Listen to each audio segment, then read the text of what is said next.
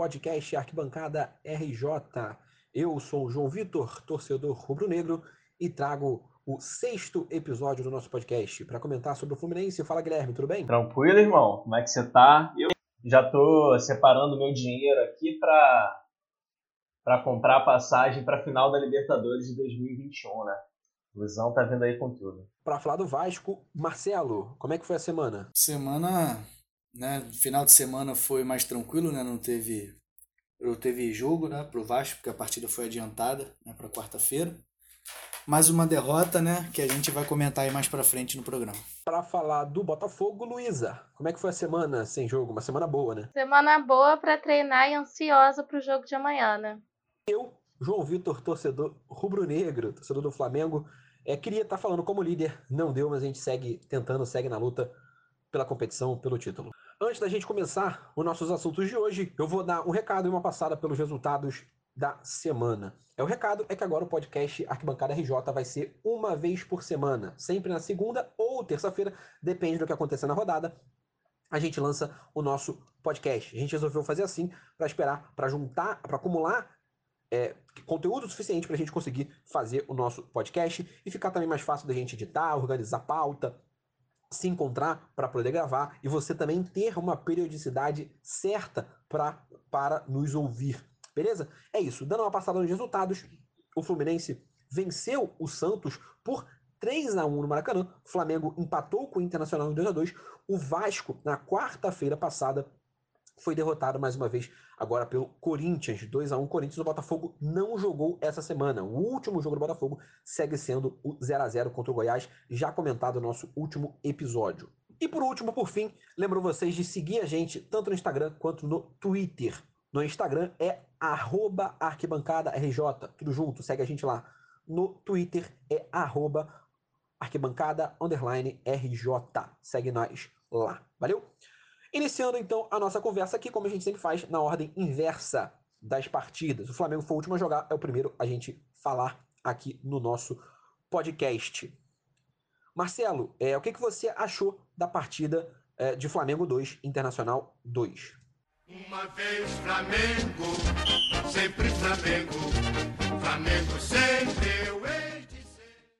Bom, primeiramente, né, boa noite a todos, né? Todos os ouvintes, companheiros né, do programa. Começar falando de Flamengo. Eu cheguei pra, é, na hora do jogo, na sala foi o gol de empate do, do Flamengo, né, que eu comecei a assistir. Eu cheguei na sala, foi o gol do, o gol do Pedro, de empate. Aí até eu pensei, pô, caraca, só dou sorte pros caras, na hora que eu cheguei, né? Aí eu comecei a assistir o jogo. Cara, um jogo muito interessante, né? Um jogo muito disputado né? Não à toa são, são os líderes, né? Do, do, dividem a liderança do Campeonato Brasileiro. Duas grandes equipes, né? O Inter, especialmente no primeiro tempo, fazendo uma marcação muito forte, né? É, tendo que os gols do, do Inter é, saíram né, dessa marcação-pressão né, em cima da, da, da zaga do Flamengo, né, tendo a falha do Isla pro, pro gol do Galhardo. Um jogo muito interessante que, na minha opinião, é o que eu entendi da partida, né? Foi uma partida, o resultado acabou que foi justo, um empate de, de 2 a 2 né? O Flamengo, o pessoal fala, aí eu até brinquei, né? É, até com vocês no grupo que o Flamengo deu sorte, é pacto com, a gente brinca, né, que é pacto com o Tinhoso e tudo mais. Mas se você analisar, o Flamengo, ele ele pressiona muito e quando o Flamengo se organiza na partida, tem essa capacidade de rapidamente se organizar na partida, o Flamengo cria um volume de jogo muito grande. E, invariavelmente, pela qualidade técnica que o, dos jogadores, o Flamengo uma hora vai acabar fazendo gol, né? Porque tem uma capacidade de movimentação muito grande, né? E uma, principalmente uma capacidade técnica dos jogadores. E assim, o gol do Flamengo, analisando né, de forma séria, o gol do, de empate do Everton Ribeiro não foi um gol achado, um gol cagado, né? Entre aspas, como é a gíria do torcedor. É, uma, é, é, é a pressão, o mérito dos jogadores, né? De tanto pressionar, a bola foi na área, né? Cruzamento, e o Everton Ribeiro, aquela cabeçada bonita, né? Aquela cabeçada colocada no goleiro, empatou o jogo. Então, para fechar o assunto Flamengo, da minha parte, é, eu achei que foi um bom jogo, né? E que o resultado foi justo, um empate justo que é, a, continua dando, dando gosto né, de ver essa disputa, né? Duas equipes que merecem estar lá na frente e ainda vai ter muita competição, né? Vamos ver se o Galo se recupera para se somar no campeonato, na disputa do título, ou se só vai ficar realmente brigando Flamengo e Internacional. Eu achei um dos melhores jogos do Brasileirão, excelente partida dos dois times. Mesmo no segundo tempo, o Inter caiu um pouquinho de produção, mas mesmo assim o jogo continua muito bom. O, e o Flamengo conseguiu aí empatar ali no finalzinho, né? Nos últimos minutos. E dois erros bem bem bizarros, assim, né? Do, individuais do Flamengo. Mas eu acho que por conta da, da defesa tá muito aberta, né? Você via que perdia muito contra-ataque com o Inter. E ia te perguntar também sobre a saída de bola do Flamengo, João. O que, é que você acha disso? É a ideia de jogo do Domenech. É, a gente vai sair jogando assim várias vezes, a gente vai acertar muitas vezes, vai errar, infelizmente. Mas é quanto mais a gente fazer, quanto mais a gente treinar, melhor vai ser. Gustavo Henrique e o Isla provaram como é falhar pelo Flamengo, vão ser xingados, vão ser cobrados e tem que ser cobrados. Principalmente o Gustavo Henrique, está devendo bastante. O Isla tá entrega muito mais. Inclusive, é dele o início da jogada para o Pedro. Né? O Flamengo faz o gol assim. Flamengo escapa da marcação, saindo jogando. É Gustavo Henrique para Isla. Isla acha o Pedro, que se livra da marcação. Então, esse tipo de bola atrai o time adversário a subir. Quando você quebra essa linha de passe, quando você consegue superar essa primeira linha de marcação, você tem mais campo para jogar. Então esse estilo de jogo tem que ser mantido. O Flamengo vai se aperfeiçoar assim. E que golaço do Pedro. O cara se mostra diferenciado, participa do jogo o tempo todo, constrói, cria, faz pivô, finaliza.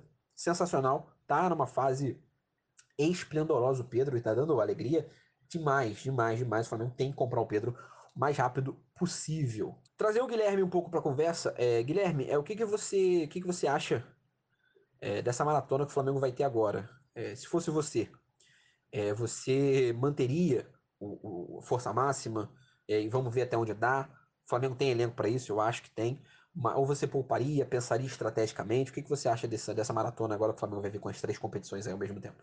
Cara, o que eu torço muito para acontecer é que o Flamengo dê errado em todas as competições possíveis, né? Agora, é, o que eu acho que vai acontecer, né? É, é, que o Flamengo vai brigar por tudo. Né? E se eu fosse torcedor, né, eu no seu lugar ou no lugar do, do torcedor do Flamengo que está nos ouvindo, a expectativa seria de que o time disputasse todas as competições possíveis, porque o elenco é disparado o melhor do Brasil. É... E quanto a isso, não há discussão. Eu acho o Flamengo favorito a tudo que ele disputa esse ano. É... talvez a Libertadores ele, ele divida esse posto né, de, de favorito com, com o River Plate, enfim, que também é outra equipe muito bem estruturada.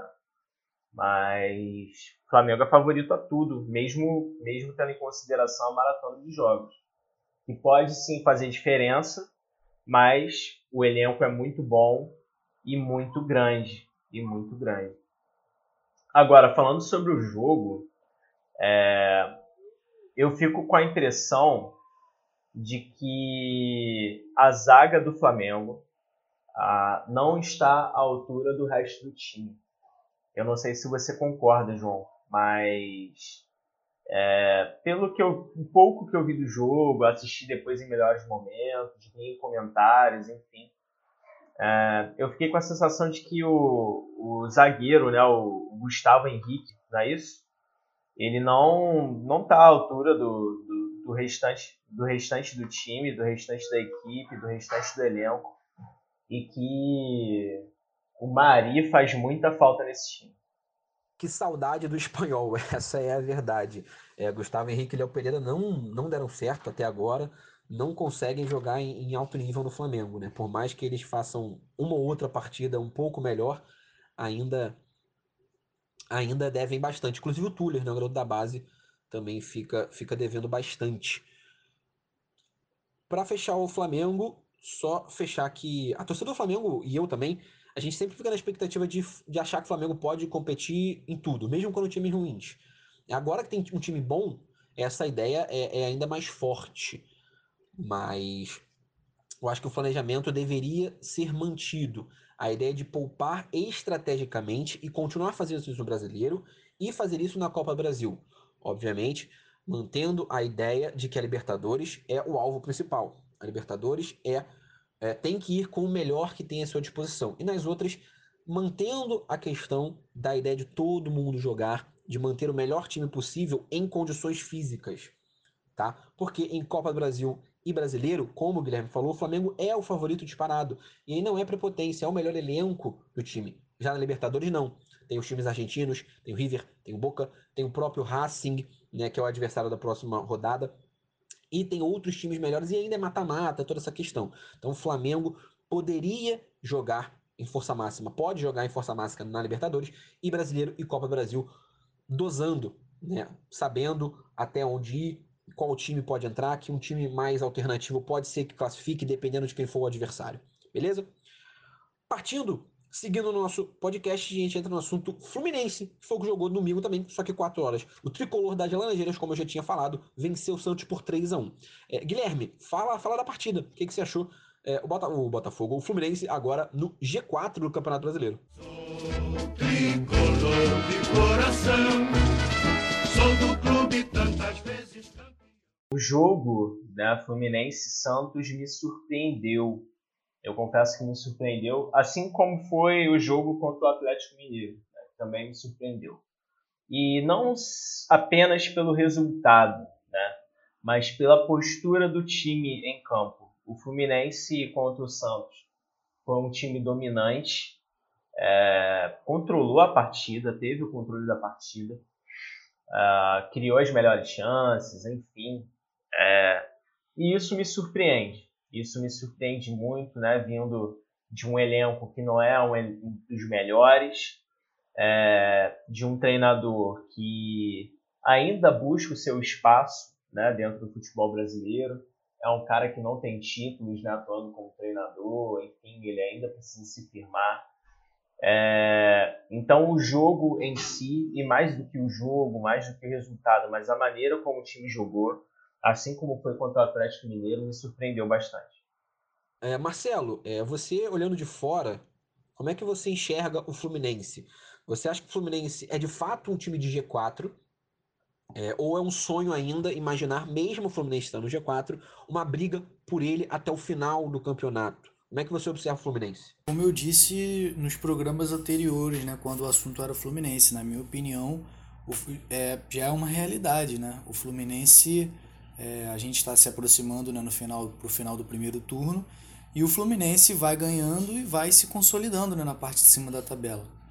É, em relação a G4, eu não sei se o Fluminense vai conseguir se manter, mas na minha opinião, um G6 já vai se, já vai se caracterizando bem factível pro, pro Fluminense, né? Agora vamos ver como é que vai ser, né? O Fluminense só tem só tem essa competição, então eu acho que é um fator importante que beneficia o, o Fluminense. E vamos ver se o clube vai conseguir manter nessa sequência de vitórias, um empatezinho aqui, outro ali. Mas eu acho que o Fluminense, na minha opinião, o Fluminense classifica para a Libertadores, né? Eu acho, eu acho mais viável o G6, né? A pré-Libertadores. Agora, com essa questão de o Fluminense só disputar uma competição e o time se não é brilhante, ao menos entende o que o seu técnico quer, isso é um fator importante, né? No, no campeonato, nesse campeonato brasileiro, né? um clube, um time organizado.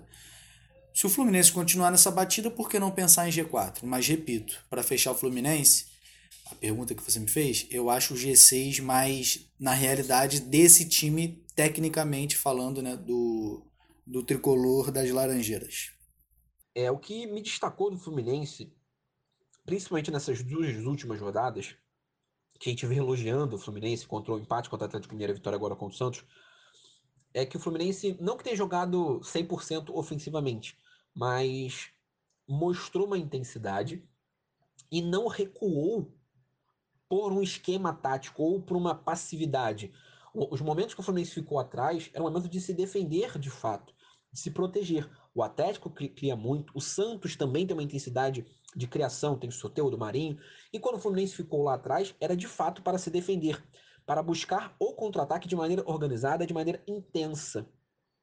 E aí, a gente pode falar um pouco também de uma questão que eu vejo na torcida do Tricolor, é que alguns jogadores titulares podem estar se mantendo na titularidade por conta dessa marcação, por conta de ser de serem mais intensos, como Igor Julião, que marca mais do que o Calegari, apesar de ser deficiente no ataque.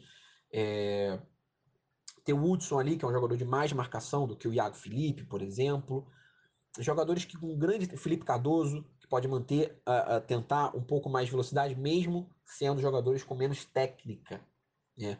Eu acho que isso explica um pouco mais. Agora, para vocês, é, é, Luiz ou Guilherme, enfim, quem quiser responder. É, Marcelo também está aberto a responder essa questão. Quanto vocês acham que vai influenciar o Fluminense estar apenas no Brasileirão? Se o Fluminense vai conseguir brigar até o fim pelo G4, é, pela Libertadores, enfim, até onde o Fluminense consegue ir focando apenas no brasileiro. Eu acho que é sempre muito válido ter esse, esse tempo para o time treinar mais, para o time ficar mais descansado também, ainda mais o Fluminense que tem jogadores com mais idade. E eu acho que pode ser muito bom para o desempenho do Fluminense quando voltar a jogar. Sim, sim.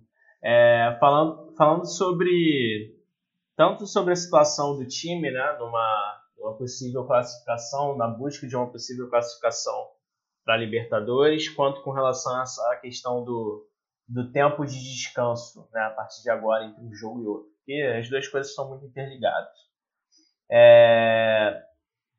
O Fluminense, cara, é um time que eu acho que tem surpreendido. Né? Porque ninguém imaginava que o Fluminense brigaria lá em cima, no entanto, ele tem brigado. É, no começo do campeonato, ninguém poderia imaginar uma coisa dessas. Mas 2020 tem sido um ano muito doido e tem surpreendido cada vez mais, né? É... Então, assim, o time, é, o que acontece? É, esse intervalo agora de jogos que o Fluminense vai ter, o Fluminense vai jogar apenas uma vez por semana, eu acho que pode ser o grande trunfo do time na busca por essa classificação na Libertadores. Porque enquanto os outros times vão estar se desgastando, vão estar investindo energia em outras competições, é, dividindo mesmo nas suas atenções é, entre outras competições, o Fluminense vai estar focado apenas no brasileiro. Né? E isso implica em descanso físico e descanso mental. Alguns jogadores do Fluminense já têm sentido desgaste físico. O Nenê saiu no decorrer do jogo contra o Santos agora, sentindo, sentindo a musculatura. É, o time já vem com alguns desfalques. Né? É, enfim, o, fora, fora, do, fora do quadro de Covid, né? alguns jogadores se machucaram antes e agora voltaram. Então, assim, é, o Fluminense, ele, esse descanso vai ser muito bem-vindo. Vai ser muito bem-vindo. E eu acho é, que pode ser um fator a se contribuir por essa busca na, na, na vaga da Libertadores. Né? Porque com esse calendário tão apertado e tão intenso que os outros times vão enfrentar, o Fluminense está folgado, né, entre muitas aspas. E isso, inclusive, dá mais tempo para o Odaí justamente treinar as táticas do time e surpreender seus adversários também. Né? A postura do Fluminense no jogo contra o Santos foi surpreendente. Não por uma ofensividade louca. Né? É, o Fluminense não, não foi um time extremamente ofensivo, mas foi um time que teve o controle da partida. O Santos é, assustou poucas vezes. Mas a parte da marcação surpreendeu. Sim, o time tem marcado alto, né? tem marcado no campo ofensivo. É, o que é surpreendente mesmo. O que é surpreendente mesmo. É uma mudança de postura. Avançando para o nosso próximo assunto, Vasco da Gama jogou na quarta-feira passada, perdeu para o Corinthians. Ainda não foi a vez do Marcelo gravar o nosso podcast com vitória do Vasco. É, Marcelo, é, lembra a gente um pouco do jogo, eu sei que já faz tempo, mas como é que foi o jogo Vasco 1, Corinthians 2 em São Januário? Vamos todos cantar de coração. A cruz de mal é o meu perdão. Tu tens o nome do herói. Bom, galera, então, né? Para falar de Vasco, né? Não, como a Luísa disse, né? Não foi dessa, não foi dessa vez. Mas eu também tô sentindo, vou dizer para vocês que também quando sair a primeira vitória vai ser uma sequência, né? Tenho essa esperança, né? Tudo vai depender, é claro, do, do trabalho do, do português. Em relação a Vasco e Corinthians, né? Que foi me perguntado, né? Da, da partida de quarta-feira passada, né? Partida essa adiantada por causa dos interesses né, da televisão para poder rivalizar com a Libertadores, né? Por isso que o Vasco não jogou esse final de semana. Foi uma partida assim, é, um primeiro tempo muito fraco, né? O português ainda não conhece as pérolas que ele que ele tem na mão, né? Conhece muito pouco, deve conhecer muito pouco, né? Algumas só ter algumas informações. Por exemplo, Henrique, né? Essas coisas aí não dá. E até na próxima partida parece que o Neto Borges vai começar jogando, né, pela glória do Senhor, que ninguém aguenta mais o Henrique. E logo no intervalo, o Corinthians fez 1 a 0 né, com o erro do, do Caio Tenório. E logo no intervalo, cara, só precisou um tempo para o Portugal já ver que tá tudo errado, que o esquema é, de 4-3-3 não dá para o Vasco. E ele já fez algumas mudanças, né?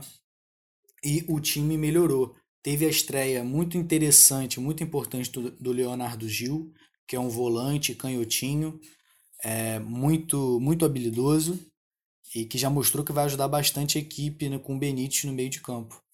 E o Vasco fez o, fez o gol de empate, pelo, por incrível que pareça, o Ribamar jogou muito bem. Muito bem não, né? Não vamos exagerar. O Ribamar, o Ribamar jogou direitinho, jogou o que dava para fazer, mas acabou se destacando e fez um gol, né? Fez um gol de letra e, e tentou. O Vasco tentou, teve até uma chance com o Parede depois que o, Riba, o, o Parede não chutou no gol, né, se não me engano, porque a partida também já estava para quase uma semana, né? Então é, é, até mais complicado de comentar. Mas aí o Vasco teve até chance de fazer o segundo gol, mas não fez. E a partida se encaminhou para o empate, na minha opinião, justo seria esse, é, é, essa, esse, esse placar de empate. É, até pelo fato de ser a estreia do português, não dá para você cobrar também já uma vitória incrível, né? E no final do jogo, o Everaldo apareceu na ponta direita, que na origem teve uma falta, que não chamaram o VAR, né? Mais um benefício, mais, o, mais uma vez o Corinthians beneficiado pela arbitragem contra o Vasco, né? Isso, isso que é histórico já, né? Desde 2011, pro, pro gol de mão do Jô em 2017, né? mas que o VAR não chamou. Mas isso aí a gente já está acostumado, especialmente contra Corinthians e Flamengo, né? Isso aí é normal. E o Everaldo, ele saiu na ponta direita e foi fazer um cruzamento. A bola bate no Henrique, no Henrique, sempre ele fazendo merda, e a bola cai dentro do gol. 2 a 1 um, Corinthians acabou. Essa foi a partida, né? O Vasco acho que foi um resultado injusto, mas que só mostra o, o quanto que o português vai ter de trabalho pela frente e a gente espera o melhor, né? para o Vasco é, sair da zona de rebaixamento que entrou e a gente ter um, dias melhores, porque tá difícil. Eu não consegui ver o jogo do Vasco na hora, né? Na hora Flamengo e Júnior Barranquilla jogavam, eu assisti o jogo do Flamengo, obviamente. Mas eu vi na quinta-feira, naquele compacto que o Sport TV passa no dia seguinte. Então eu vi a partida, vi os melhores momentos ali também na partida. É, o que me chamou a atenção é que o, o, o, o Vasco jogou bem, cara. Jogou bem. É, o Ribamar jogou bem, como o, o, o Marcelo falou, né? A moral do Ribamar é tão baixa que até quando ele joga bem, ele não é que ele jogou bem, jogou direitinho, até que não atrapalhou o time. Então, é engraçado ver isso. O Carlinhos é um cara que me chamou a atenção, jogou bem, criou jogadas, é, é, marcou direito. O Léo Gil se mostrou ser um pouco é, mostrar um pouco seu futebol, acabou de chegar, não conhece o time, não tem ritmo de jogo, enfim, mas pode dar um pouco mais de esperança para o torcedor vascaíno nesse momento. É, eu acho, acho que é isso. É, Luísa, é, como você enxerga o Vasco? O que, que, você acha que o Vasco vai brigar no Campeonato Brasileiro? Até onde o time do Vasco pode ir? É, a luta do Vasco é só pelo rebaixamento ou o Vasco pode tentar alguma coisa a mais? Esse campeonato tá tão. É, como a gente pode dizer? Gente não pode cravar nada por enquanto, né? Porque no início do campeonato era líder, estava fazendo ótimos jogos. Aí, dez rodadas depois, começou a cair de produção e agora está lá na zona de rebaixamento. Então muda muito, né? Uma rodada, uma vitória, é, muda muito. Mas se o português chegou agora conseguir fazer, fazer uma mudança boa no time, talvez brigue por uma sul-americana, né? Consiga fugir da zona de rebaixamento. Cara, eu gostaria de perguntar a você, Marcelo, é, como é que tá a torcida do Vasco nesse momento? Na verdade, são duas perguntas em uma só. É, a primeira, a torcida do Vasco, ela tem olhado mais para baixo, é, no sentido de olhar para a zona de rebaixamento e enxergar o rebaixamento como um perigo real. É, ou se ela está olhando para cima porque sabe que o time tem condições de, de buscar algo melhor. Né? Essa, é uma, essa é uma primeira pergunta.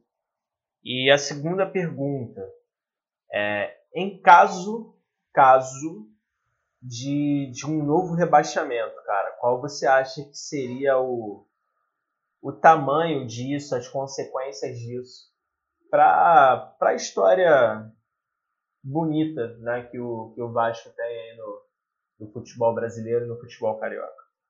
Em relação a quarto, seria o quarto rebaixamento, né? Isso eu acho que não pode nem passar pela nossa cabeça, porque não, não seria só mais a, a questão do, do simbólico, né? A parte moral, né? Seria a atrapalharia, atrapalharia totalmente o projeto de reestruturação financeira do Vasco porque agora você, se, quando você cai para a Série B, né, vídeo Cruzeiro aí, você não cai mais com os valores recebíveis de cota de TV de clube grande, né? Você tem uma queda absurda do que você ganha. Então, assim, seria é, é complicado falar mas disso, mas seria praticamente fechar as portas do clube, né? Fica completamente é, difícil, né? Então, eu acho que é, é, até difícil falar isso, mas eu acho que o Vasco, o Vasco vai sair dessa, até porque eu, eu confio no, no trabalho do português, eu acho que ele pode melhorar o time. Não vai, obviamente, fazer nada de revolucionário, até porque ele não tem as peças para isso, né? O time do Vasco é limitado, mas na minha opinião vai melhorar sim. E o Vasco, a, a zona de rebaixamento, né? Respondendo a sua primeira pergunta, é, ela, ela, ela preocupa sim, porque a gente já está né? A gente já está. O, o Bragantino, o Bragantino venceu, então o Vasco entrou na zona. Mas a gente tem o fato também de ter dois jogos a menos. É, o Português chegou agora.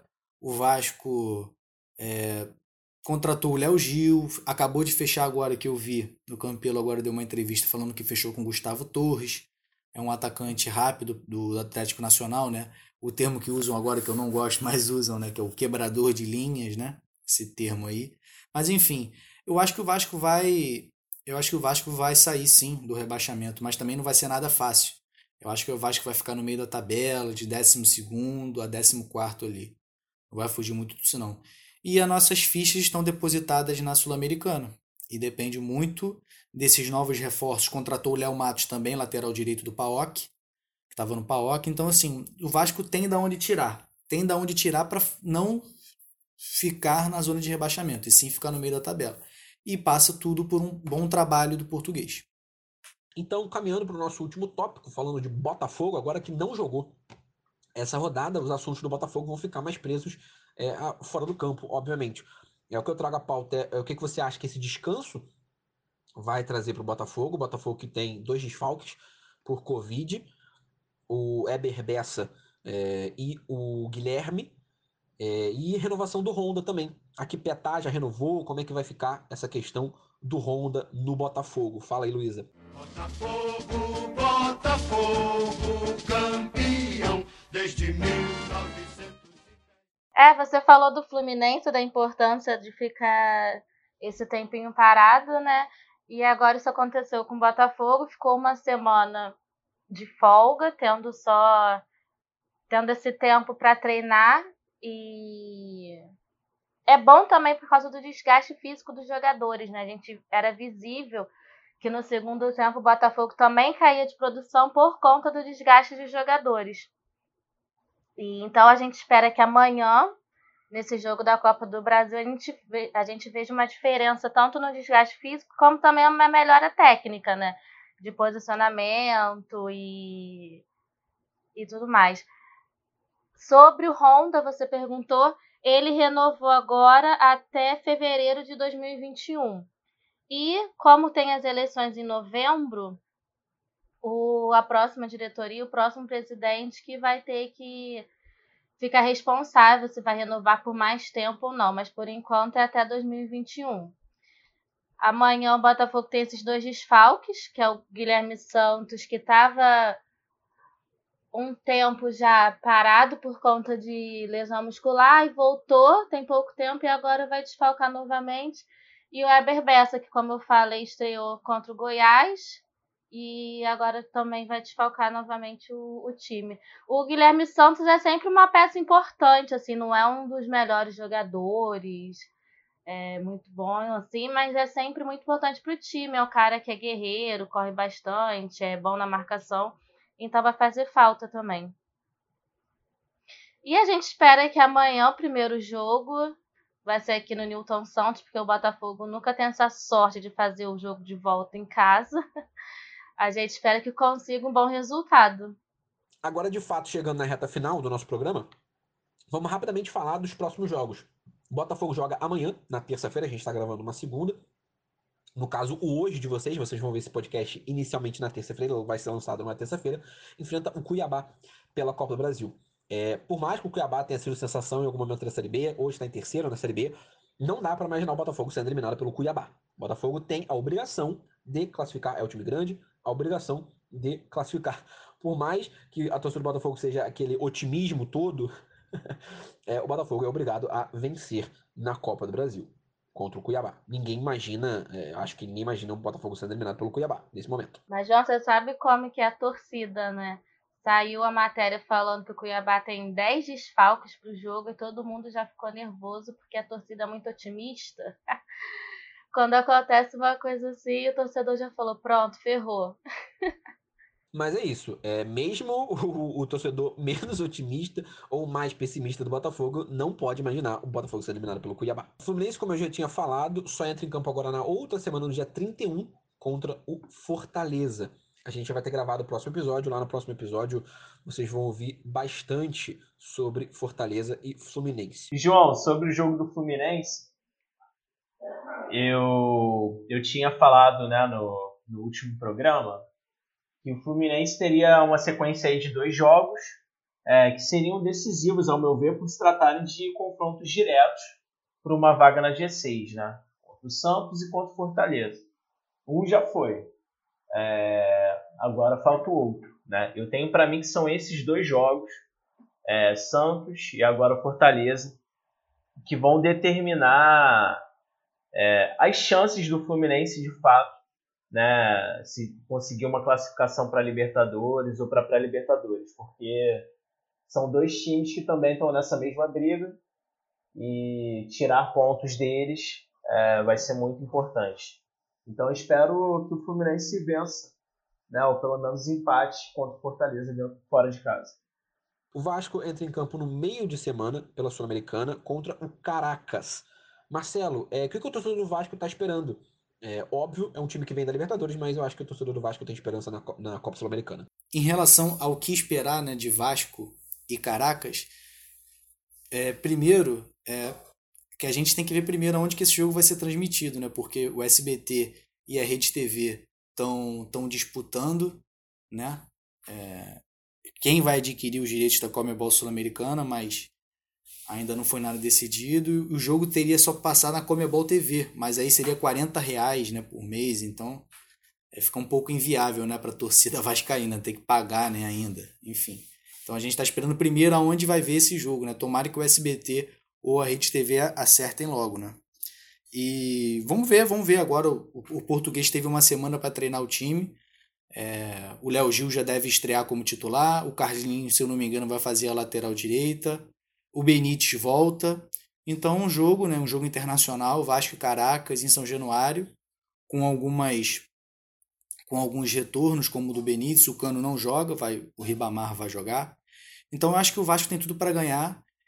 e eu, enfim, comemorar a primeira vitória do Vasco aqui no programa, né? Eu acho que essa partida é que, é que o Vasco vai, vai vencer, né? Depois de, de, depois de tanto tempo. O Flamengo, gente já comentou aqui, entra em campo também na quarta-feira para enfrentar o Atlético Paranaense pela Copa do Brasil. Vamos ver qual o time que o Domenech vai mandar para campo, se ele vai mandar um time alternativo, se ele vai mandar um time reserva, se ele vai poupar os jogadores, se ele vai botar o melhor que tem à disposição. A gente não sabe, a gente vai ver na quarta-feira qual o time. Mas a gente já tem alguns desfalques, né, certos. É, Rodrigo Caio, Gabigol, Arrascaeta, jogadores machucados, lesionados. Diego Ribas também é um jogador lesionado. Vamos ver qual time que vai jogar a Copa do Brasil. Vamos ver como o Flamengo vai encarar a Copa do Brasil. Se vai encarar como mais uma possibilidade de título ou como um descanso para se manter forte em Brasileiro e Libertadores. No mais, é isso, rapaziada. É, se despeço aí da nossa audiência. Bom, galera, é, me despedir aqui, né? Um grande abraço para todo mundo, para todos os ouvintes, pessoal do programa aí. Se, é, se todo mundo siga, sigam a gente nas redes sociais, né? Twitter, Instagram. E vamos, vamos, vamos lá, Vascão, quarta-feira, Sul-Americana em São Januário, vamos ganhar e vamos ganhar outro rumo para a temporada e vamos voltar ao caminho da, das vitórias. E vamos ganhar a Copa Sul-Americana. Valeu, galera! Espero que tenham gostado de mais um podcast. Continue escutando a gente, manda para os amigos. E espero voltar aqui semana que vem falando da vitória do Botafogo, de uma boa partida aí. E vamos classificar para a próxima fase da Copa do Brasil também. Valeu, rapaziada. Espero voltar aí no próximo programa ainda mais iludido com a situação do, do nosso fusão. É, espero que vocês já estejam nos seguindo nas nossas redes sociais. É, e para você que nos acompanha, manda aí um feedback para gente, diz para gente o que você tem achado dos programas, o que você tem achado das nossas falas. A gente quer ouvir o que vocês têm a dizer sobre o que nós estamos dizendo. Beleza? Um abraço grande e boa semana a todos. É isso, galera. A gente se despede aqui, eu me despeço aqui. Espero voltar na próxima rodada líder e com pelo menos um empate na Copa Brasil quiçá uma, uma vitória para a gente ir com vantagem para decidir em casa. Então é isso, um abraço, valeu galera. Esse foi mais um podcast do Arquibancada RJ, o sexto. Hoje, como já virou tradição do nosso podcast, a gente encerra com uma música da torcida carioca. Hoje, uma música do Fluminense, o único time carioca a vencer na rodada do Campeonato Brasileiro.